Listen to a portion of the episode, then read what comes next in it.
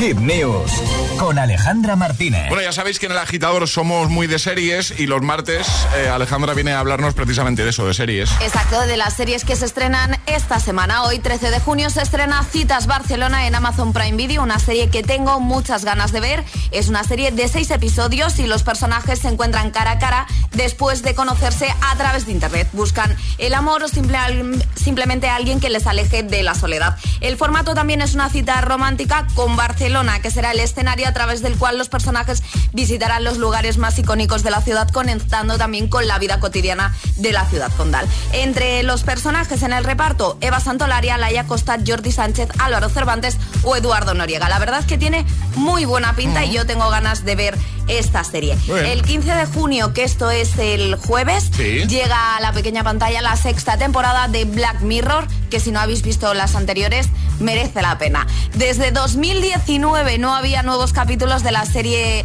de Black Mirror que, que propone inquietantes realidades distópicas. Los cinco nuevos episodios plantean estas tramas enuncio, ¿vale? Una mujer normal descubre que una plataforma de streaming ha hecho una serie sobre su vida protagonizada por Salma Hayek. Luego también hay una joven pareja que viaja a Escocia para trabajar en un documental de naturaleza, pero se verán en medio de una historia real. Y también dos hombres se encuentran en una misión peligrosa de alta tecnología en un 1969 alternativo. La verdad que tiene muy buena pinta la sexta temporada de Black Mirror y la podremos ver en Netflix a partir del 15 de junio. Y por último, el mismo 15 de junio se estrena la segunda temporada de Rapa en Movistar. La trama de los nuevos seis episodios llevan a los personajes a un, lugar en el que dos casos sin resolver volverán a unirlos. Ella se adentra en el Arsenal, un mundo hermético regido por unas normas muy estrictas y él se empeñará en resolver un caso de asesinato que está a punto de prescribir 20 años después.